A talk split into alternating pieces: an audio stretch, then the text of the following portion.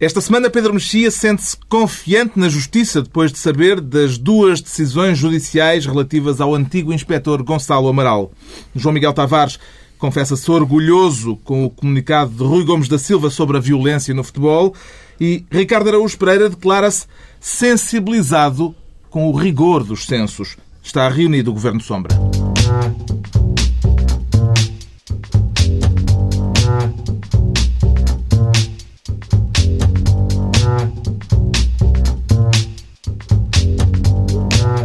Viva, sejam bem-vindos. O país pode ter ficado sem governo, mas não ficará sem governo sombra. Pedro Mexia, João Miguel Tavares e Ricardo Araújo Pereira fazem daqui a pouco o balanço das primeiras 48 horas sem Sócrates. Antes, o Ricardo Araújo Pereira autonomeia-se ministro da competitividade, mas não é para trazer nenhuma proposta que vai tirar o país da crise, presumo, Ricardo. Claro que não, não. Carlos. Os Será... ouvintes sabem que não contam comigo para isso. Será para olhar para esse período remoto em que José Sócrates ainda era primeiro-ministro no pleno exercício de poderes, Ricardo Araújo Pereira? Uh, quer dizer, eu não sei, acho que não passou ainda tempo suficiente, mas acho que vamos olhar para esse período remoto com aquela. Eu já vi, já vi gente pior a ser saudada com, com entusiasmo. É ainda é possível, é, sim, é possível que daqui a 5 anos as pessoas digam, ou 10, ou 36, as pessoas digam, ah, no tempo de Sócrates não havia nada disto, isto precisava era de um Sócrates em cada esquina. Bons é tempos, é possível, bons sim. tempos. Mas uh, quer então ser Ministro da Competitividade por causa do acordo na concertação na véspera da queda do governo. Parece-lhe que é um acordo que pode tornar o país mais competitivo? Acho que sim. Acho que sim, porque é um acordo que uh, facilita os despedimentos. E eu acho que se há. Normalmente é isto que acontece quando se fala de competitividade: é. Ah, pai, nós ficávamos tão mais competitivos se fosse mais fácil despedir trabalhadores. E é isto, normalmente, normalmente a perspectiva é esta. Há uma relação direta entre competição, competitividade e despedimentos mais facilitados. Neste momento há uma dúvida que é: será que o acordo está em vigor depois da queda do governo? O acordo não chegou a ser assinado. Não chegou a ser assinado ainda por cima, mas enfim, neste momento é duvidoso até que Portugal esteja em vigor, não é? quanto mais o acordo. Mas eu, eu, acho, eu acho muito refrescante que em tempos de crise, em que está tudo mais caro, haja uma coisa que esteja mais barata, que é despedir pessoas. A CGTP é que, esteve ausente dessa Dizem discussão. que o governo aumenta tudo. Olha, vê lá se não baixaram. É mentira. Isto. A CGTP esteve ausente por vontade própria. Celebrou devidamente essa ausência, João Miguel Tavares? Eu, eu desta vez temo bem que eu acho que a CGTP foi quem agiu melhor neste caso, imagina. Hum o mundo realmente está a mudar. Não Sócrates vai-se embora, a CGTP faz coisas contínuo, é uma coisa bonita de ver. Hum. Eu, eu, eu, tenho a dizer sobre este assunto duas coisas. A primeira é que parece-me um frete evidente ao governo, com a vantagem de no dia seguinte ele cair e, portanto, pode-se dizer que aquilo era só uma brincadeirinha. Mas o mais importante um nisto... frete da parte de quem? Da UGT, claramente, e se calhar das outras associações. Mas o que, eu mais, o que eu mais gostaria de sublinhar acerca disto é que, como sempre, os sindicatos revelam a sua verdadeira verdadeira natureza, porque hum, isto, na verdade, é só para novos contratos, estão a ver? É. Os que cá estão eh, ficam bem, os novos eh, que se lixem, basicamente. Não, os sindicatos te referes ao UGT, não é? Não os sindicatos firmam o UGT, exatamente. Sim. Não, não além, de que, além de que isto se aplica também, acho que, ah, parece que se aplica a contratos, aos contratos a prazo já existentes, tenho a impressão. Claro, os a prazo. Uma, uma Diz, Carlos. Há dúvidas, nomeadamente por parte da CAP, sobre a validade deste acordo, eh, agora que o Governo pediu admissão. Eh, o acordo não só é válido, como é um dos acordos de concertação social mais eficazes. É um acordo que prevê que seja mais fácil o despedimento e no dia seguinte é despedido o governo. uh, é, um, é um caso de eficácia a toda, a toda a própria. Portanto, não percebo qual é a dúvida sobre a eficácia deste acordo. Entrou em vigor de imediato. De imediato. Está entregue a pasta da competitividade ao Ricardo Araújo Pereira. Quanto ao João Miguel Tavares, quer ser desta vez Ministro dos Negócios Estrangeiros e não é por estar no Porto, não, uh, João Miguel Tavares. Não, eu, eu, tenho aliás uma certa pena, não é? Porque logo agora que caiu o governo, eu, eu tive que me ausentar da capital mas é por uma boa causa. É para estou estar em contramão com, muito... com José Sócrates, como Luís Amado? Não só estou aqui com muito prazer, como as pessoas me têm tratado muito bem. Um, claro, poder... pois, naturalmente, mas as coisas que aqui tens dito é normal. Pô. Achas que vou ser dragão de ouro? É, é provável. Um, Ministro dos Negócios Estrangeiros. Para... Ministro dos Negócios Estrangeiros. É, é só para referir a, a, a, situação líbia e dentro da situação líbia, em particular, a, a situação alemã, não é? Uh, Já agora, apareceu-lhe bem o apoio de Portugal à resolução que autorizou o ataque a Gaddafi? Não, apareceu muito bem, quer dizer, hum. nós já tínhamos discutido isso aí no, no, numa passada edição. Pedro Mexia tinha, aliás, feito um, um apelo quase comovido um, a favor dos civis líbios, ao qual eu me junto. É sempre, é uhum. sempre e fui bom. ouvido, atenção. E foste ouvido. E é sempre bom ver quando Pedro Mexia fala com esperança e o mundo no coração. Ouve. E o mundo ouve. com e o mundo ouve. Esperança em bombardeamentos. É uma esperança que eu tenho, claro, uma frequência. Às Tanto vezes, quando percebi. Tu não és um pacifista. Às vezes os, bombardeamentos, os bombardeamentos justificam-se e é sem dúvida este caso. Mas o João Miguel Tavares eh, já não lhe pareceu tão bem eh, que houvesse reticências por parte da Alemanha. É verdade. É a segunda reticência desta semana que me irrita. A primeira reticência é aquela em que a senhora Angela Merkel parecia que era amiguinha de José Sócrates, o que parece sempre um, um péssimo princípio, e a dizer, ah, que chatices, lá, lá mandaram um governo, agora ninguém apoia o PEC e tal, e não sei o hum. que, me parece uma, uma ligeira usurpação de funções, mas enfim. Um, Trata-se trata de um patrão que aprecia os empregados. exatamente, exatamente. Agora, eu tenho pena que a Alemanha, de qualquer forma, de quem tenho uh, em boa conta, parece que continua realmente com aquele grande trauma de Segunda Guerra Mundial e, e, e a posição de neutralidade que decidiu tomar no caso de Líbia, portanto, tanto se absteve na, na, na, votação no Conselho de Segurança, como acabou por ordenar até aos navios para, para saírem do Mediterrâneo, porque não queriam participar no, no embargo às armas, ao regime de Gaddafi, é uma coisa realmente de empobrece, não só acho que a Alemanha, como a própria União Europeia. Daí que realmente bem podem colocar aqueles famosos uh, ministros de negócios estrangeiros de toda a União Europeia, mas enquanto os países não se entenderem por coisas tão básicas como tentar impedir que um tirano assassine o seu próprio povo, acho que não vamos longe. Apesar do envolvimento da comunidade internacional, ainda não surgiu uma liderança clara entre os rebeldes anti-Gaddafi. Faz falta que surja, Pedro Mexia? Também não surgiu uma liderança clara na. José Sócrates, por exemplo. Eu acho que José Sócrates podia ir uh, dirigir essa coligação. É só uma ideia que a, eu deixei. A situação no terreno foi muito Mas diferente. José Sócrates não era amigo do Gaddafi? Mas isso José Sócrates nunca teve esses problemas, não é? Seria uma solução de continuidade. No Egito também não havia uma liderança clara, continua a não haver, e, e apesar de tudo o processo correu parece que está a correr relativamente bem. Hum. Um, em, relação, em relação à Alemanha, eu desde que a Alemanha não, não, não seja um obstáculo, eu até, até prefiro a Alemanha relativamente distante dos assuntos da guerra. É uma. Apesar... é, é, tipo Alcoólicos Anónimos, achas que se, se tocarem numa gota. Alcoólicos Anónimos é uma boa. Exatamente. Acho que, Portanto, acho, se eles é... dão um tiro no deserto, pá, uh, no dia seguinte invadem Polónia. Uh, a, a Alemanha, só cerveja sem álcool. Não, não, não confio a Alemanha com bebidas alcoólicas. Gaddafi continua de pedra e cal em Trípoli e a coligação internacional deve intensificar as ações militares, uh, do seu ponto de vista, Ricardo Araújo Pereira. General Loureiro dos Santos. Exato.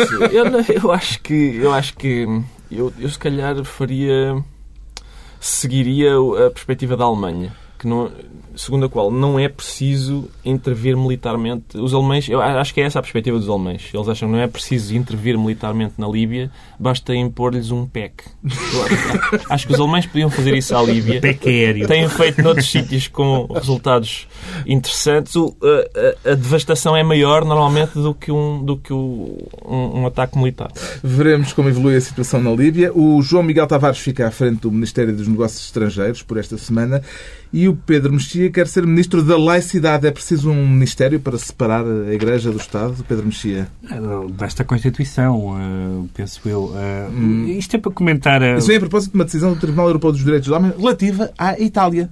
Sim, relativa à Itália. o, o, o Tribunal Europeu dos Direitos uh, Humanos, e não do homem, enfim, já se sabe que o homem é só uma parte da humanidade, uh, mas o Tribunal Europeu dos Direitos Humanos tem tomado algumas decisões importantes em matéria, em várias matérias, nomeadamente em matérias de costumes, e é sempre amplamente louvado como o farol uh, uh, da, do esclarecimento e, da, e, do progresso.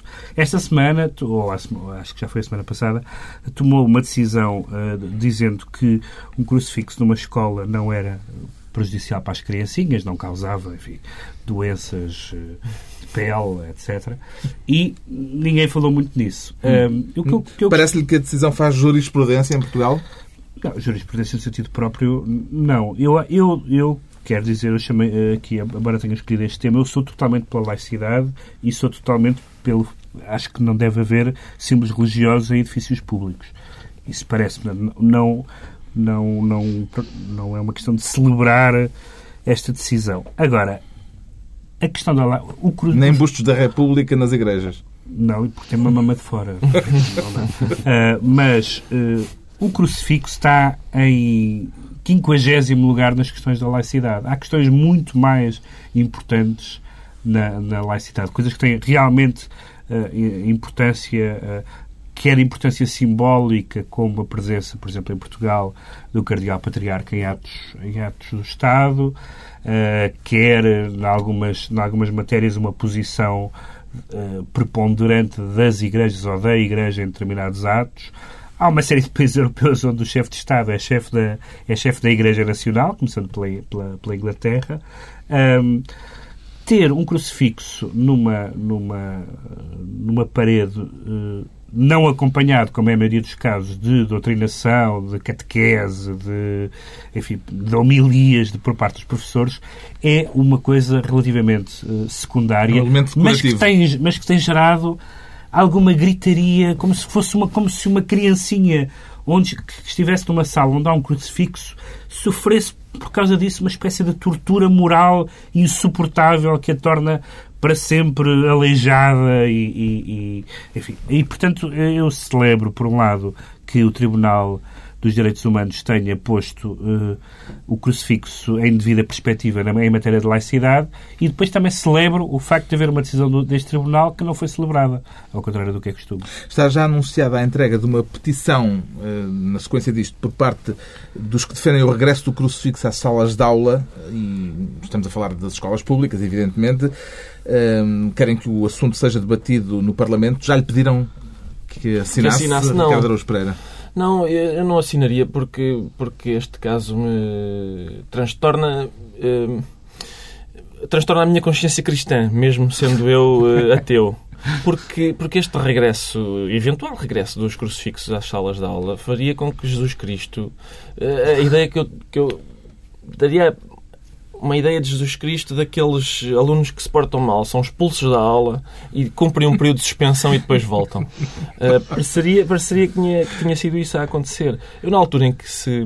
Em que se Uh, em que ficou definido que os, que os crucifixos sairiam das, escalas, das salas de aula das escolas públicas, uh, enfim, uh, muitos católicos manifestaram-se contra isso e eu disse que, nessa altura, eu disse que não. Eu achava que nas, nas salas de aula, o crucifixo me parecia pouco. Um altar todo em talha dourada.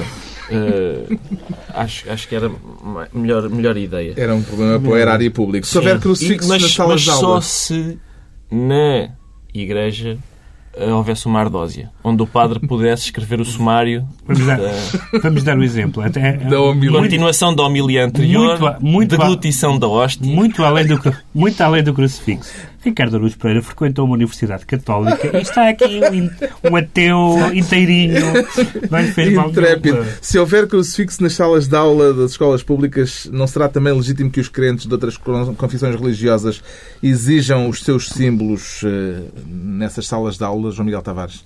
É, eu, quer dizer, só se quiserem, como, como às vezes está na moda, limpar dois mil anos de história, mas se quiserem limpar dois mil anos de história e fingir que, na verdade, somos maometanos, uh, se calhar podemos tentar fazer isso. A minha posição... Mas o que é que nós somos? É que eu sou Som... ateu. Uh, não, eu gosto a... da parede sem nada. Eu sei que tu és ateu. Com o meu símbolo. Não, é é tu, zen. tu ainda é por cima... é uma tomada posição religiosa. Tu ainda por cima és um péssimo exemplo, porque és um, és um, um exemplo ambulante, uh, que é Pá, tu, apesar de seres ateu, ambula, tu, apesar de seres ateu, és um interessado por assuntos cristãos e não tens aquele problema. Que isso, eu, eu, eu, trocava, eu trocava, francamente, o crucifixo por ensinarem nas escolas quem é que foi Jesus Cristo sem ser numa perspectiva religiosa. Isso sim é que faz falta. Pronto. Porque quando nós vamos para a rua e perguntamos às pessoas quantos, quantos são os evangelhos, eu estou convencido que 90% das pessoas, se calhar, não sabe. Isso sim é que é a verdadeira gravidade. Vamos fazer um especial sobre esse assunto. O Muito Pedro bem. Mexia é, é pena, portanto, porque haveria muito a dizer. O Pedro Mexia é, portanto, Ministro da Laicidade. Esta semana estão entregues as pastas ministeriais. Daqui a pouco a crise política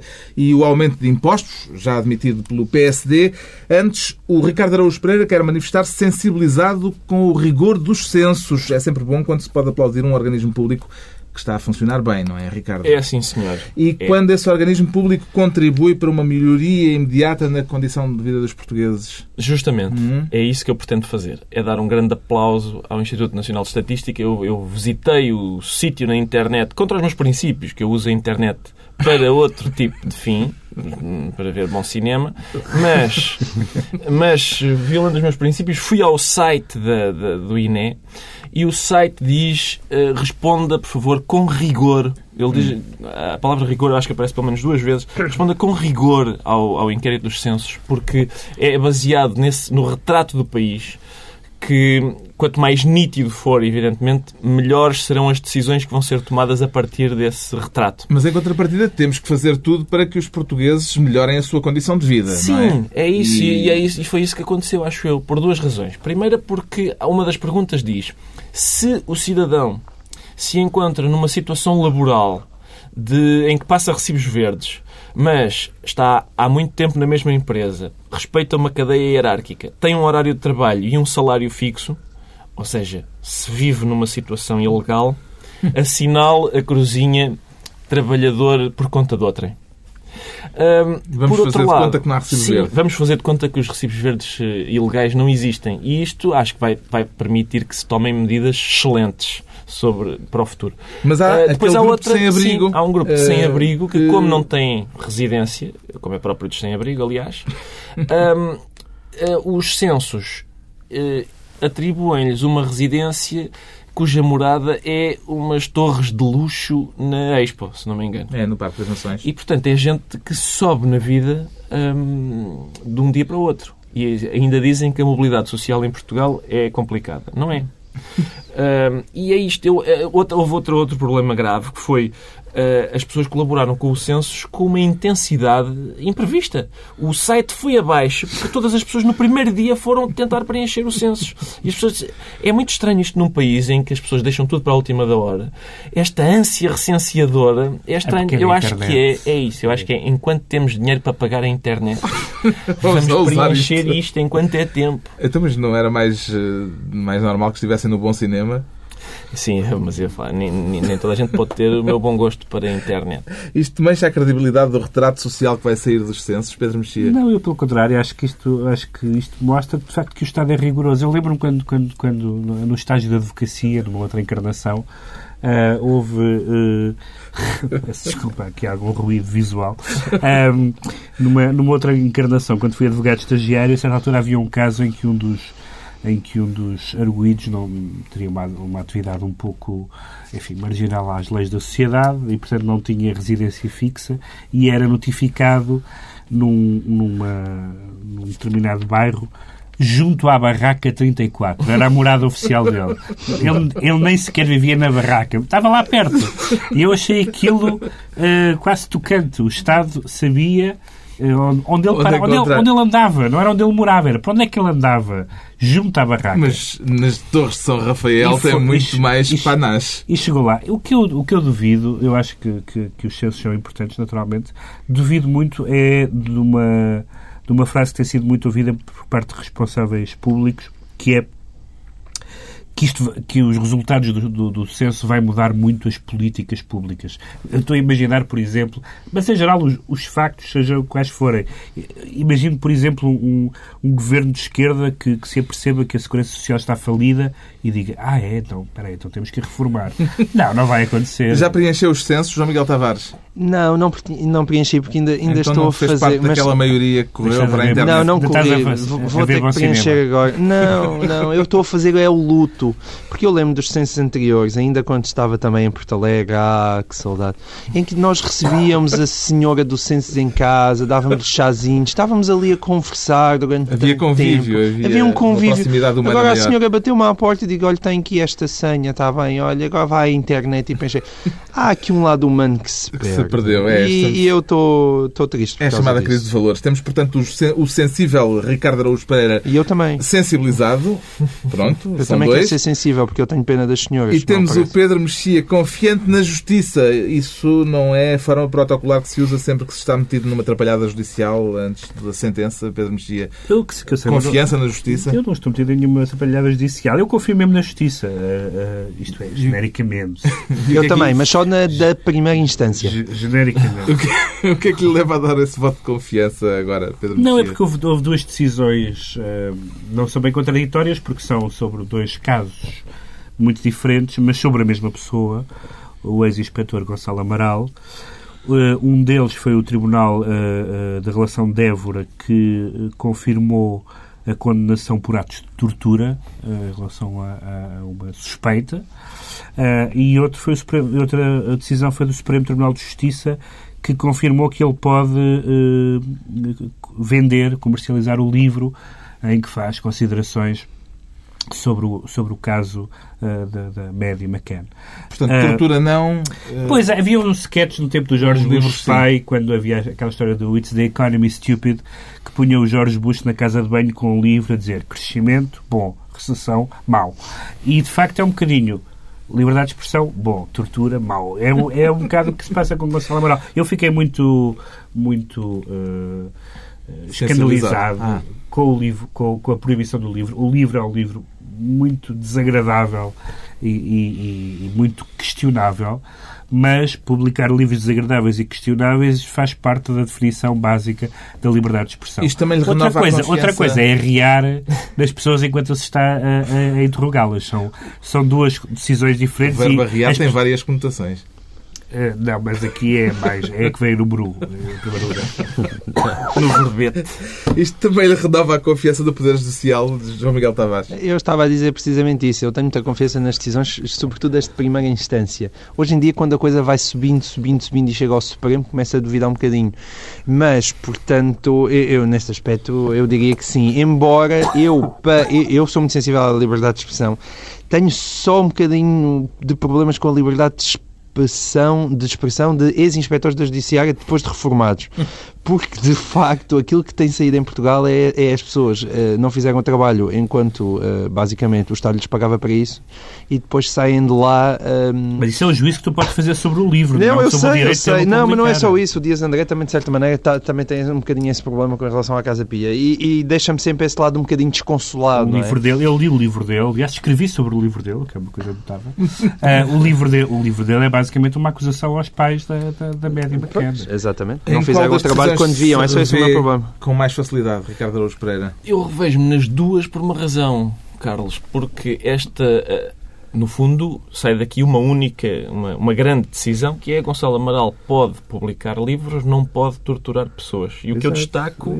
é o critério minucioso do juízo do tribunal, porque há autores em que a tortura e a publicação de livros são difíceis de distinguir. Uh, portanto, às vezes é importante o tribunal dizer, espera, isto é tortura, isto é publicação de livros. Vamos ver em casos futuros. Pode se ser se que... mantém Sim. o critério. Está explicada a confiança do Pedro Mexia na Justiça e o João Miguel Tavares confessa-se orgulhoso pela reação de Rui Gomes da Silva ao ataque que foi alvo o carro de Luís Filipe Vieira. Pareceu-lhe que desta vez o Benfica reagiu de forma sensata, portanto, João Miguel Tavares. Apesar de estar no Porto, sim, sim. Eu eh, não sei se Luís Filipe Vieira, eu acredito que Luís Filipe Vieira e realmente toda a direção do Benfica se reúne às sextas-feiras. Para, eh, para, o estúdio da TSF, porque o programa não está a ser emitido em direto. Sim. Uh, mas eu, eu gosto de acreditar que toda a direção do Benfica se reúne para ouvir o Governo Sombra, alguns num bunker do Estádio da Luz, e e, e, basicamente devem ter, devem ter ouvido aquele, o meu coração a sangrar numa das últimas edições. Uhum. Uh, porque eu acho que João Gabriel foi extremamente infeliz a maneira como, como geriu o caso das agressões a Rui Gomes da Silva e agora Rui Gomes da Silva foi extremamente feliz na forma como reagiu ao apedrejamento do carro de Luís Filipe Vieira. Ao pedir aos benfiquistas que não façam o mesmo. Ao pedir aos benfiquistas que não façam o mesmo, ao não confundir os adeptos do Futebol Clube do Porto com os delinquentes que andam à calhoada, ao dizer que nem toda a gente é igual e e, basicamente é isso, quer dizer, para apelar a que ninguém caia na tentação de reagir da mesma maneira e que o futebol é paixão e rivalidade, não é violência nem criminalidade. Rime tudo, é um poema que o poeta Mexia provavelmente não desdenharia ter nos seus livros. e... eu, eu adoro rir. A rima é com ele. e, e, e, pronto, eu só queria sublinhar isso, uhum. porque de facto ali o Mulá Mexia no, há, há uma semana realmente esteve aí muito fervorosamente a, a defender o, o, o, o, Benfica de uma, numa situação específica que eu não acho de facto a, a posição de João Gabriel Estive fosse a condenar defensável. equivalências, equivalências não. morais. E houve uma declaração do Ministro da Administração Interna que concordou com essa posição? Não, porque não ouvi. Não, não, não, não, não ouvi a declaração do Ministro, portanto não, não, não tive a oportunidade de concordar com ela. Se a tivesse ouvido, teria concordado. É a minha, é a minha questão. Só concorda-se com o Ministro da Administração Interna, Sim, é por, por dever de, de boa cidadania. Uh, a minha, o meu único problema era a, uni, era, a uni, era a questão da equivalência e eu estou de acordo, totalmente de acordo com o João Miguel uh, e com os termos do comunicado do Rui Gomes da Silva, no sentido de que não se deve confundir uh, este tipo de dados criminosos com os adeptos do Futebol Clube do Porto, nem com o Futebol Clube do Porto tenho muitas dúvidas se não se pode confundir algumas, não digo esse em concreto, mas algumas atitudes com declarações da direção do Futebol Clube do Porto. Tenho. Entretanto, houve também um ataque à casa do Futebol Clube do Porto em Coimbra. Que comentário é que isto lhe merece, Ricardo Araújo Pereira? Que outro comentário é que pode merecer, tirando é pá, isto é estúpido? Não, não há assim muitos comentários a fazer, não é? Quer dizer, o, o o Cabreira Infante, aquele escritor cubano, dizia que não, não gostava nada de futebol porque o futebol implicava dar pontapés na bola e não há nada mais violento do que dar um pontapé numa pessoa. E é um argumento ao qual eu não sou sensível, sobretudo porque no país do Cabreira Infante o desporto nacional é o beisebol, que implica dar com um pau numa bola. E dar com um pau é capaz de ser um pouco mais violento do que o futebol. Portanto, bola é uma coisa, violência é outra. Está justificado o orgulho do João Miguel Tavares por esta semana. A notícia da semana é evidentemente a admissão de José Sócrates. Tudo indica que vêm eleições antecipadas e dentro do PS já houve quem viesse pedir a Sócrates para dar o lugar a outro e não se recandidatar. Atribui a este pedido de Manuel Maria Carrilho algum peso político ou é politicamente irrelevante? Ah, estamos a falar de Fonseca Ferreira, lá como é que se chama, o único candidato a...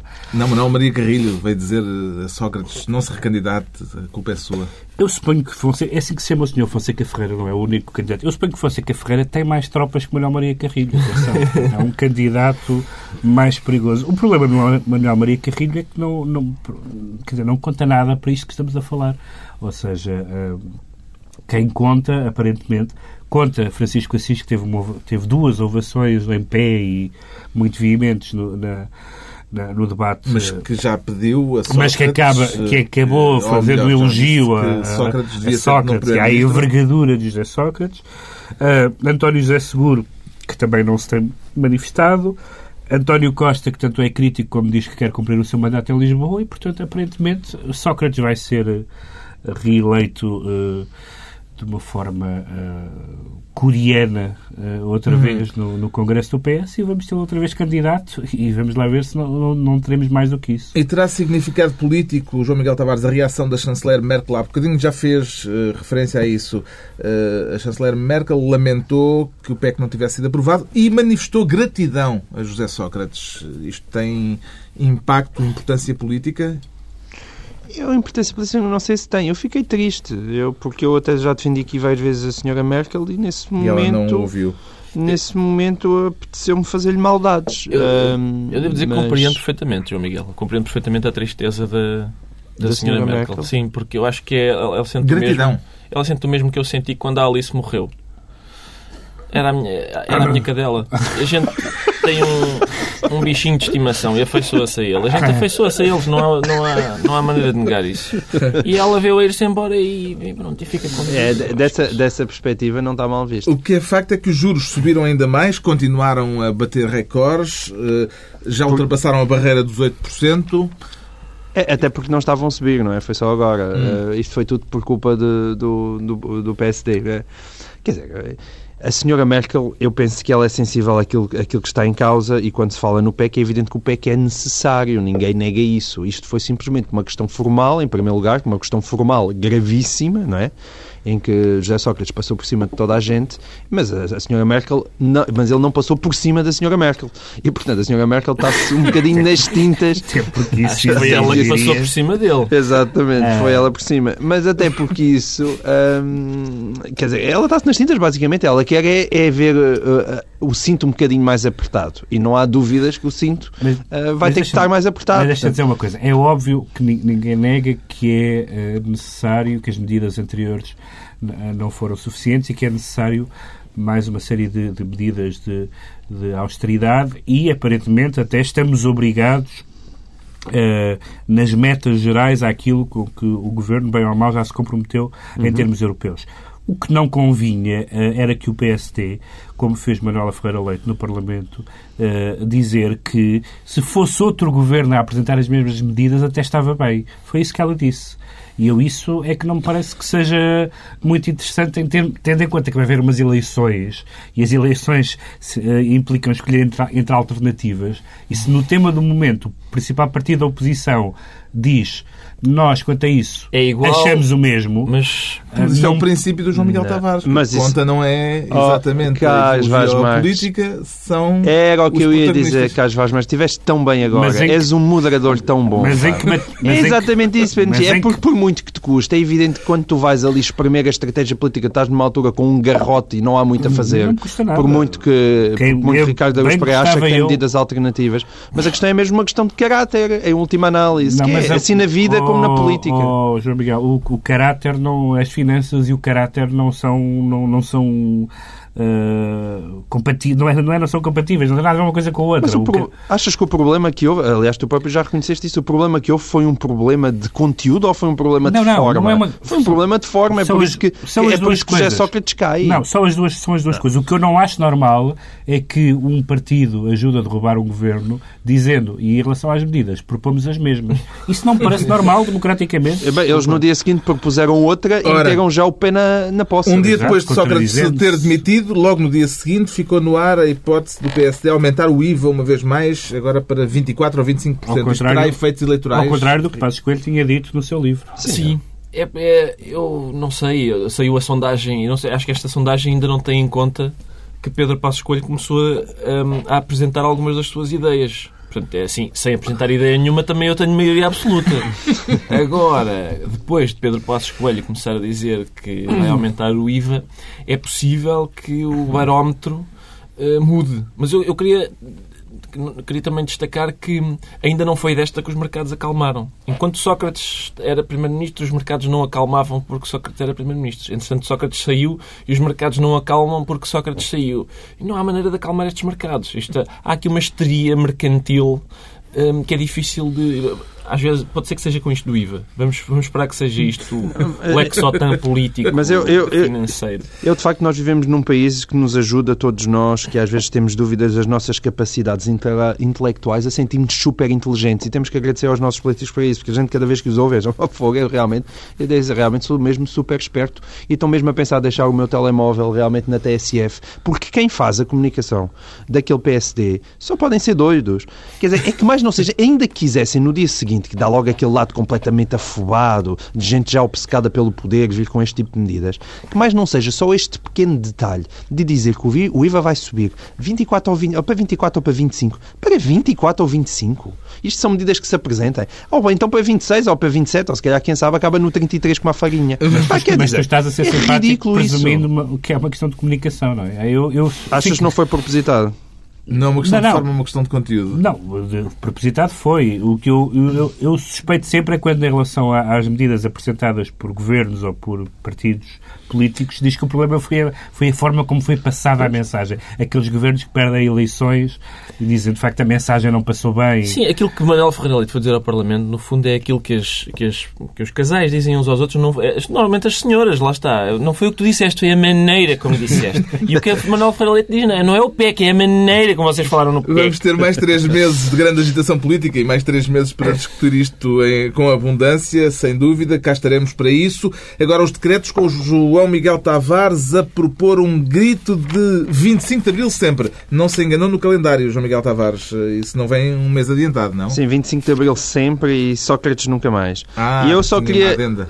Tinha uma adenda. E eu só queria sublinhar isto, porque é, é para justificar que esta minha felicidade de, de facto não tem nada a ver com uma questão ideológica. E por isso é que eu acho que realmente a questão do caráter é tão importante. Eu acho que José Sócrates, de facto, fez horrivelmente a esta democracia e portanto não Está sequer está pronto, está bem, pronto, ok, tu não me O Pedro. Mexia decreta o Atalhaste. Se capitalismo. me queres atalhar, atalha-me então. O Pedro Mexia decreta o capitalismo em Urano. Já está a pensar em isolar-se para fugir à crise. Pedro Mexia, é, Sim, é Urano- isso?